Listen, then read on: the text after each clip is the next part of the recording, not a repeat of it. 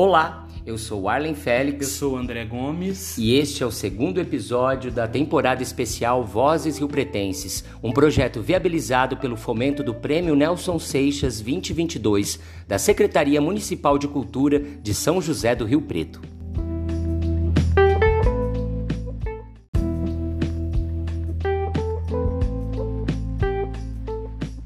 Nesse segundo episódio, nós vamos nos dedicar à leitura de Agnaldo José Gonçalves.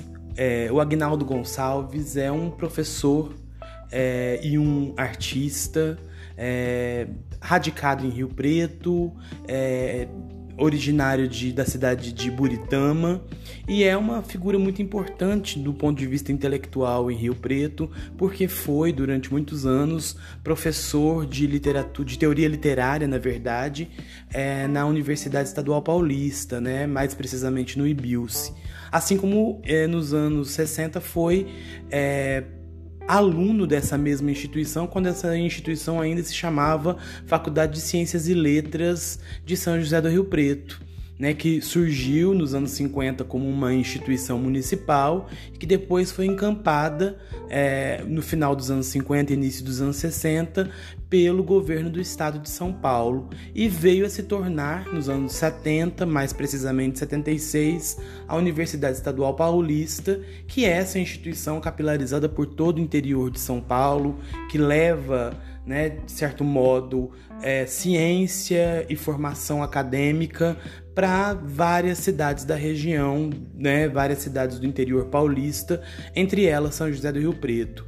E nesse sentido, é, o Agnaldo ele faz parte não só é, da intelectualidade de Rio Preto, mas da própria história é, da vida acadêmica rio-pretense. Né? É uma, uma referência no âmbito dos estudos literários, é alguém que escreveu pelo menos três grandes trabalhos de teoria, né, de análise literária, transição e permanência, né, em que ele trabalha com a pintura de João Miró, né, um pintor é, é, catalão, e, e, o João Cabral de Melo Neto. Então a história né, dessa relação da tela e do texto.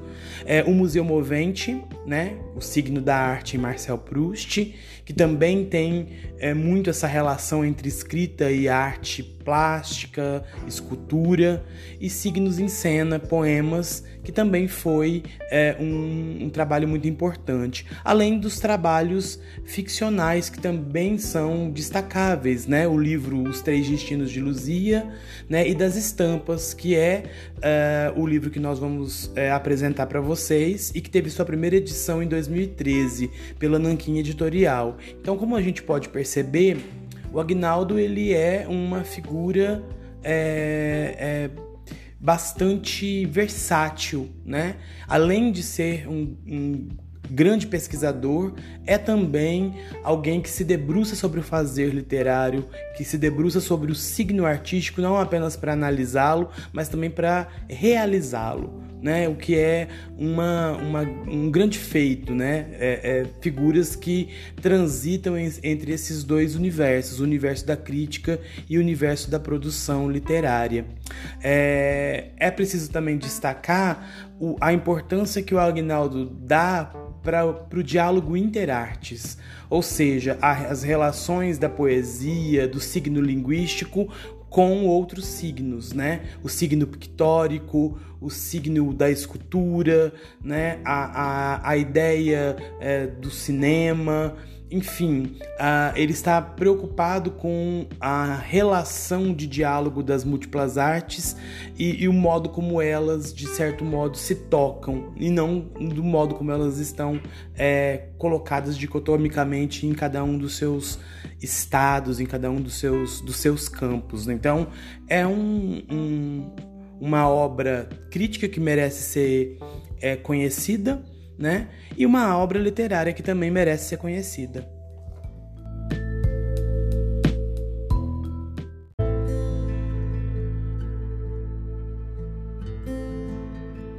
Amanhã Luiz fará aniversário, o primeiro depois que foi embora de casa.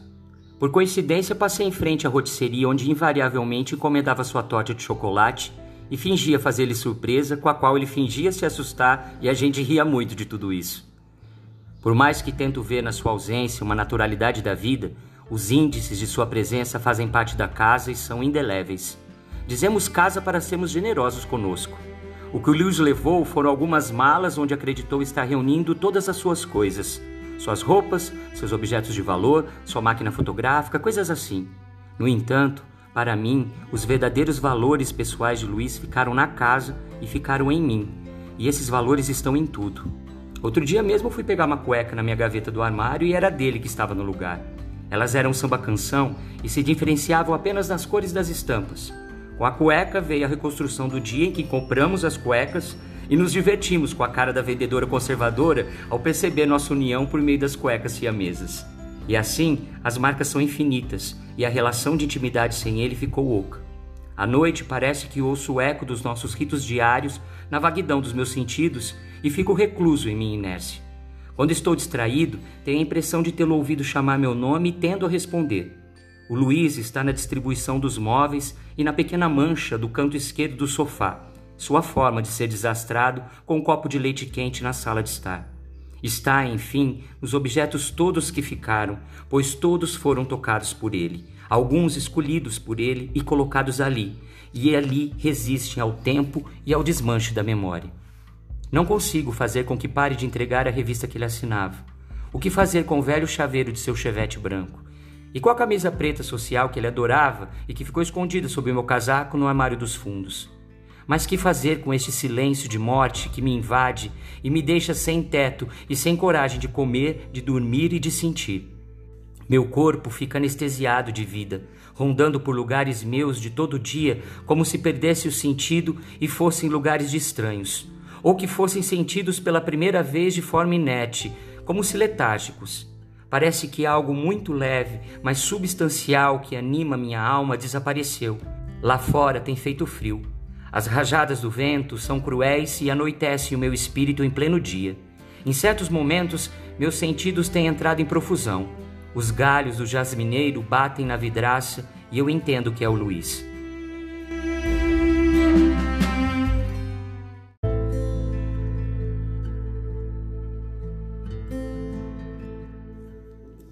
Aqui, de frente para o espelho, miro minha fisionomia e percebo um halo de ausência. Toco-me delicadamente e tento sentir na textura dos meus poros esses rudimentos que parecem faltar em mim. Não consigo apreendê-los. Fico assim, e com a memória da lembrança em dissipação, vão emergindo do fundo dos meus sentidos as circunstâncias em que nos conhecemos. Foi no metrô e da forma mais clichê que existe para as histórias de amor. Mas foi assim ambos de pé, tentando se equilibrar no movimento do trem, vimos cair do colo de uma senhora uma pequena carteira.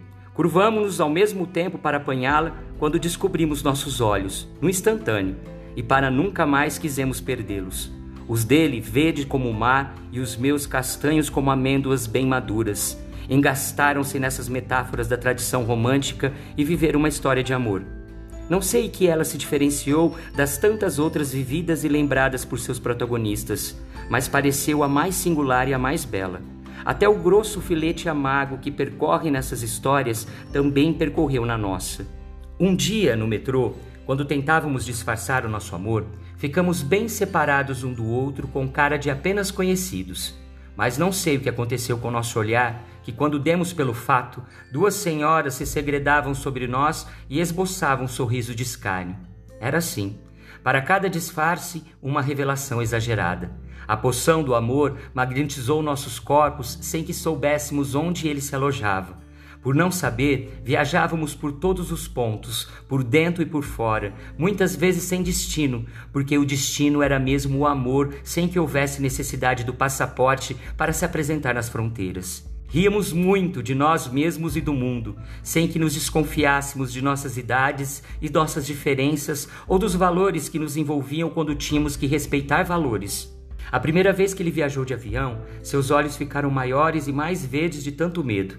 Então, segurei forte na sua mão e ele pedia clemência como uma criança de oito anos. Meu amigo Belchior me veio à mente como cravo roxo e amarelo na lapela. O passageiro da poltrona 6C teve uma tosse momentânea e enrusbeceu, mas só soltei da mão de Luiz quando seus olhos serenaram. E assim passamos a conviver com essas cenas de espanto de outrem, mas viver por um longo tempo o que poderia se chamar de experiência de amor. Nunca entendemos bem em que parte de nós é que se manifestava aquela fome de ficar juntos, conjugada àquela dor da consciência de perda. Amanhã, durante todo o dia, a figura dele não será marcada por signos remissivos, a uma ausência mas será evocada por semissímbolos indiciais de uma presença viva.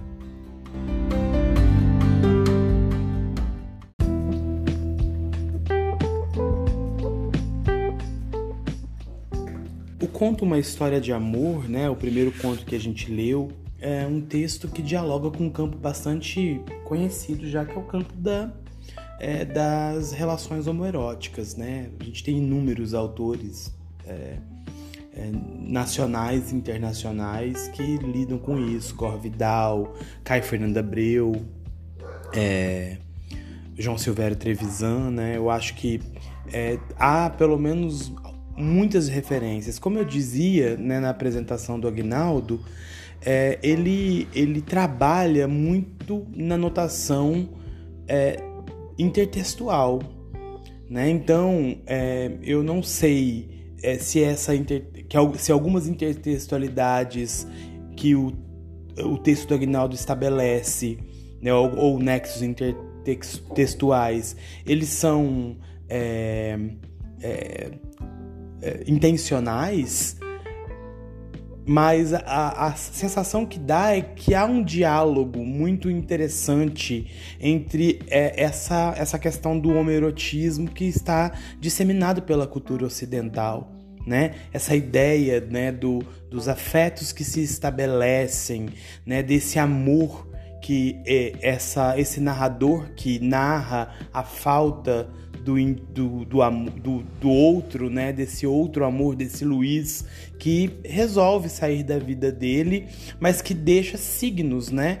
Signos não, como ele mesmo diz, signos não da, é, da ausência, mas de uma presença indelével, de uma presença que está cravada nesse narrador, como se a gente tivesse um entranhamento dessas duas figuras. Só isso já para mim já remete muito claramente a um, a um mito, né, é grego que está no banquete, né, que é um, um, um, dos diálogos do Platão, em que Sócrates fala sobre o que é o amor.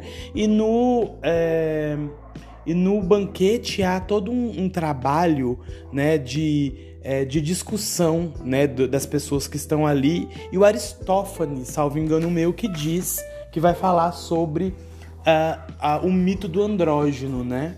Então, o que, que eram os andrógenos? Os andrógenos eram criaturas, pares de criaturas, né? Homens é, e mulheres, homens, homens e mulheres, mulheres que é, viviam juntos o tempo inteiro né? E que quando se tornam uma ameaça para a divindade, elas são o que elas são é, cortadas ao meio. E aí o umbigo seria então esse, essa cicatriz da separação do nosso outro, do nosso é, da nossa outra parte, né? Então é, o Luiz é, trabalha o efeito, é realizado, é trabalhado na verdade pelo Agnaldo né? Como uma espécie de outra metade do, da, da personagem é, narradora. Né, que de certo modo testemunha o nascimento desse afeto, desse afeto que não se esconde, desse afeto que ousa dizer o nome, né, e que no final das contas acaba construindo essa relação que depois se perde. Né? Então a partida de Luiz é, serve mais ou menos como uma espécie de do corte do Olimpo no umbigo dessas duas personagens que, de certo modo, estão separadas do ponto de vista físico, mas que, pelo menos do ponto de vista do narrador, carecem de si, né? Carecem da presença do outro e que ainda vivem dessa presença indelével do outro, do gosto que permanece, do cheiro que fica na memória, né, das ações, gestos mais miúdos e pequenos que parecem vir à tona por meio da memória. Então é um, é um texto que trabalha com memória, mas que também trabalha com presentificação da memória, e isso é muito delicado. Há tá, para mim uma outra referência que é muito significativa, que é a da camisa né, do, do, do, casaco do Luiz né, né, em cima da camisa do narrador protagonista, a camisa que fica, né, além da chave do chevette, essa coisa toda. E para mim não tem como não fazer uma, uma ponte necessária com o conto da é, O Segredo de Brookback Mountain e também o filme, né, o, Segredo, o Segredo de Brookback Mountain, quando o Ennis Delmar né? Depois de saber da morte de, do Jake, ele vai até Jack, na verdade, ele vai até a casa da família e ele visita o quarto do, do seu grande amor, do grande amor da vida dele, né? E ele encontra então a camisa, né?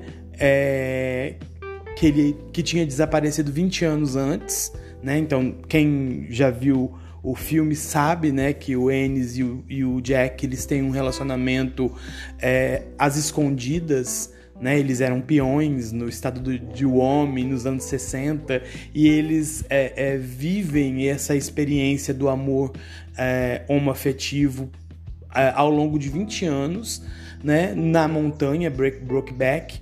E aí é, é, a primeira, o primeiro momento em que eles se encontram ali, há é, uma briga entre eles, né, uma briga de casal, em que o Ennis ele acaba dando um soco, né, no, no o, Jay, o Jake dá, acaba dando um soco no Ennis é, e rouba depois a camisa dele. E aí, 20 anos depois, a camisa do, do, do Jack e a camisa do Ennis estão juntas, com a, a mesma mancha de sangue de 20 anos antes né? Como se fosse alguma coisa do nível do inseparável. Então é um, é, é, o conto ele trabalha com essas, com essas noções, essas noções muito bonitas, né? De naturalização do amor homoafetivo, né? De como esse amor homoafetivo ele não tem nenhuma diferença do ponto de vista estrutural é, do amor heteronormativo, né? A única diferença são os corpos que se amam, né? Corpos iguais e que muitas vezes, né? Muitas vezes não e que são ainda hoje a despeito das, dos avanços, a despeito dos, é, dos é, do, das transformações continuam sendo demonizadas. E o que o Agnaldo faz é estabelecer uma relação lírica entre esses afetos, né? uma relação de simbologia, de signos simbólicos que mostram o quanto esse amor é real e existe.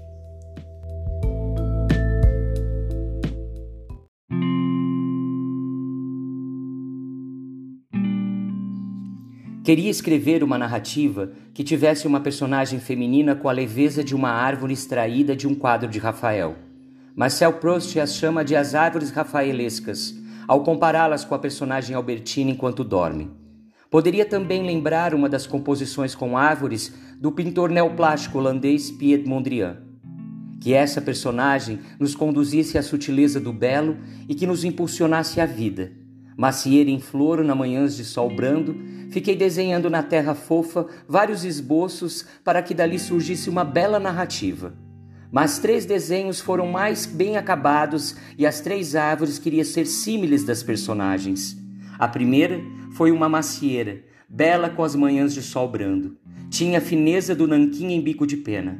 A segunda era um romanceiro esboçado com um traço grosso de crayon e com a cor fogo nos seus grãos. Ambas se distinguiam do terceiro esboço, espesso, traços densos e prolongados, era a moreira que se erigia. Tinha na sua estrutura o caule da eternidade e os ramos próprios para receber a doçura das negras amoras permeadas do sangue. Depois de muito tentar, eu dormi sobre os desenhos. Ao acordar, um amassar do meu corpo na terra havia sugerido um nome quase ilegível: Luzia. E ali estava o nome que queria virar história: Luzia agora elevada à condição de caixa alta, começava a se tornar nome de gente e carregar-se de sentido. Plena de sentido, torna-se protagonista e cheia de poder no reino das palavras, ela se levanta, se destaca e passa ao existente. Entretanto, não foi possível escolhê-la ou pré-fabricar-lhe um destino conduzido pela narração. Por isso, a linguagem se hermana ao mito e se entrega a ele para que os destinos sejam construídos. Então, as parcas foram evocadas e de pronto se apresentaram ao mundo da criação. Primeiramente apresentou-se Cloto, aquela que produz os fios dos destinos humanos. A vestimenta da deusa já revelava a relevância de sua função. Vestido bem longo, de bastante colorido, várias cores, tinha o domínio da roca onde fabrica os fios. Depois apresentou-se Láquesis, a vidente da sorte, a que prospecta a sorte e coloca o fio no fuso. As suas vestes são matizadas de rosa e recobertas de estrelas. E finalmente Atropos, a inflexível, que corta impiedosamente o fio que mede a vida de cada mortal. Apresentou-se como a mais idosa das parcas, com vestidos negros e lúgubres.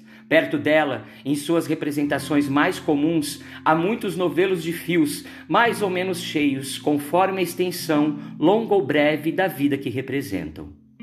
Luzia nasceu aqui, nesse entrefio de tecidos, mesclada de várias cores com estampas variadas. Assim deveria nascer, dona do seu destino, sem que nada pudesse alterá-lo. Luzia engendra o seu retrato com os que estão sendo produzidos são muitas cores de combinação complexa e muitos fios, mas a personagem parece dar passadas em direção ao empoderável e as estampas de suas instâncias vitais estão sobre a mesa. Os olhos que prospectam a sorte de Luzia formam muitos desenhos. Evocadas pela linguagem, de dentro para dentro das instâncias do signo, as parcas não mediram esforços e passaram a trabalhar a produção das criaturas. Cada uma com seu poder e função determinados, teciam com precisão os três destinos de Luzia.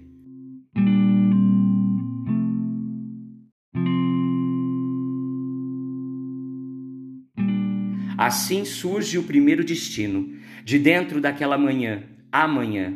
Ao fazer os fios, Láquesis disse a Cloto: Hei de ajudar-te nos fios. Hei de criar uma luzia que resguardará no teu seio os mistérios da ágata, e dele terá cor que seja mais pura que o céu.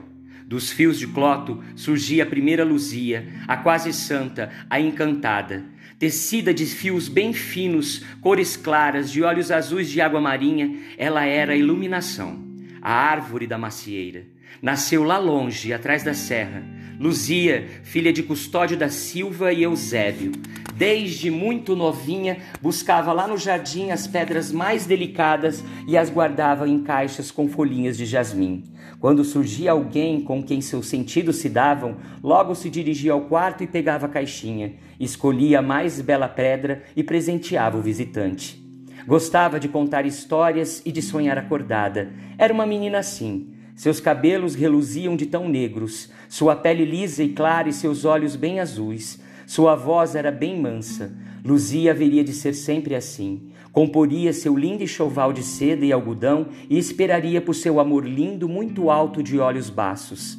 Luzia teria filhos lindos e deles cuidaria com zelo. Todos os dias, depois de realizar seu trabalho diário, esperaria seu marido à janela. Com os olhos turvos de amor, que fosse até onde se estendesse os campos verdes repicados de florezinhas campestres brancas e amarelas. Da claridade da tarde, com o ígneo sol bem vivo, surge o segundo destino. Ruivos raios com a benção de Egon compuseram a segunda luzia.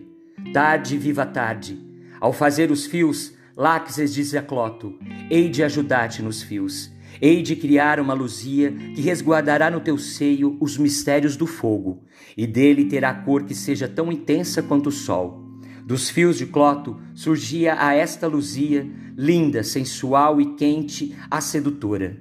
Tecida de fios bem densos, cores rubras, de olhos da cor de mel, ela era a perversão, a árvore da romã. Montada no seu cavalo preferido, a ruiva de cabelos longos galopava pelo canto, dando chicotadas no animal para senti-lo correr mais. Luzia fazia isso sempre que se sentia inebriada por algumas coisas. Dentre elas se incluía a atração que sentia por seu primo Rodolfo, que nem sempre correspondia aos seus rompantes. Ele era casado com Miriam, mocinha ingênua que nasceu e cresceu na fazenda, foi alfabetizada na escolinha rural e era fácil de procriar. Já tinha quatro filhos. Luzia parecia ser conduzida pelo fogo, tanto pela cor de seus cabelos rubros e espessos que se decompunham, excitando-se ao sol, quanto por seus olhos cor de mel, que jamais olhavam de soslaio, mas dentro dos olhos da gente, de modo a nos intimidar e acabrunhar até os nossos ossos. Apesar da coragem viril e da potência expressiva de Rodolfo, ela conseguia dominá-lo e subjugá-lo às suas vontades. Luzia era o fogo, mas trazia em si os quatro elementos como uma espécie de vingança das parcas aos deuses no momento de criação da mulher. Ela nos lembrava Pandora antes do pôr do sol. Suas gargalhadas eram meio descontroladas, ria muitas vezes mais do que o necessário, galopava nua pelos campos e ria, olhando para a cara de alguém, deixando a pessoa constrangida. E finalmente, a terceira Luzia foi criada. De dentro daquela noite extraiu-se a cor de Luzia, do miolo da noite seus olhos. Ao fazer os fios, Laxes disse a Cloto: Hei de ajudar-te nos fios, hei de criar uma Luzia que resguardará no teu seio os mistérios de Ônix, e dele terá a cor que seja mais pura que a noite. Seu rosto será mais belo que as franjas negras da morte, e da morte ela terá o sortilégio dos sonhos, além dos martírios do medo. Luzia assim foi criada. Cloto teceu os fios, um a um com linhas fortes, densas, mensuradas cada uma para durar a eternidade. Para que tudo desse certo, as três trabalharam juntas nas noites de muita noite, de potes cheios de noite. Ela era a moreira. Depois de tudo disposto, Atropos cortou o fio e inseriu no recorte a forma de que se valeu na composição de Luzia trancou a forma no Hades e lançou a chave bem longe para que nunca mais alguém pudesse fabricar outra Luzia. Ao ficar pronta Luzia, impoluta em formosura, expunha-se à luz do sol, sua pele reluzia.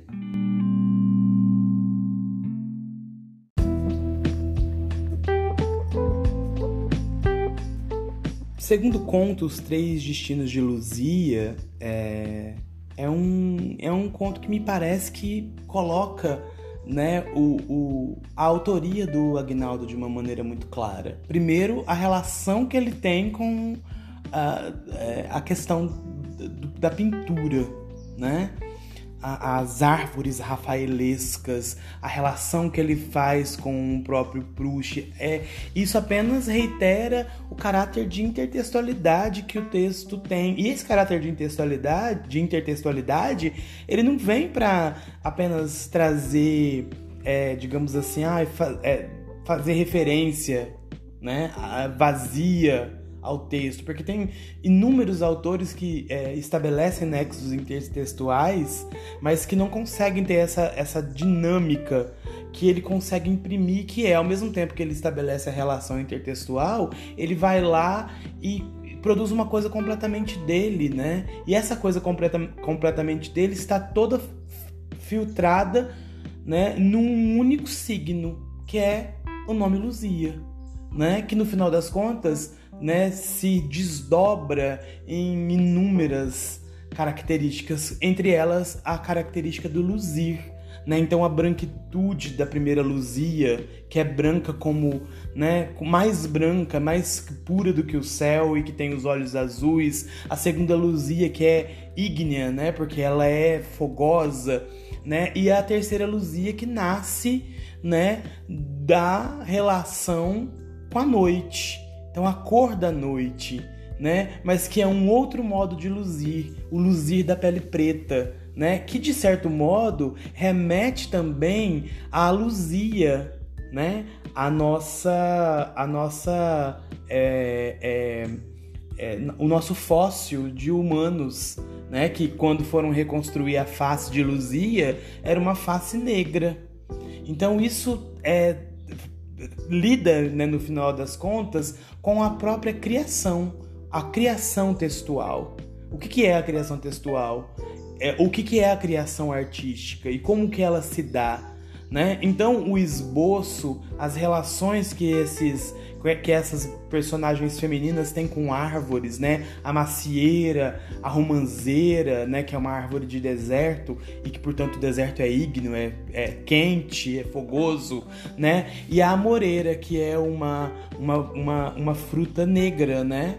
Tudo isso reitera esse caráter de construção. Então, no final das contas, a personagem que de certo modo aponta para o autor, né? A personagem narradora que de certo modo aponta para o autor, ela ao mesmo tempo é, que tem uma, uma postura de, é, de mostrar a distância, ela se projeta nesses seres é, mitológicos que tramam o destino. Porque o que é o fazer literário? Nada mais é do que você criar uma vida inventada, né? É você conduzir os fios de uma existência que ao mesmo tempo que não é, é. E esse é o grande elan da literatura. É a capacidade de fazer uma vida se mover por meio de palavras né? E dá uma densidade a essa vida. E no final das contas, as luzias, elas são o quê? O reluzir da própria existência humana, né? Transposta para o texto literário, mas que também apontam para a, a, densidade, a grandeza e a complexidade do próprio ser, né? Do, do próprio ser vivo, do próprio ser humano na sua na sua bestialidade muitas vezes, mas também naquilo que ele tem de mais luminoso.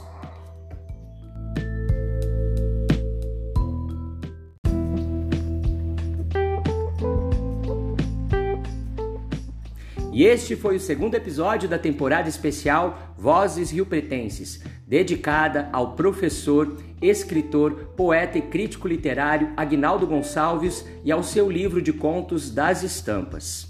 Semana que vem a gente está de volta com mais uma Voz Rio Pretense desse projeto especial do nosso podcast Horas Malditas. Ah, claro, não deixa de seguir a gente aqui na sua plataforma de streaming preferida e também no Instagram no perfil Horas Malditas. Até mais!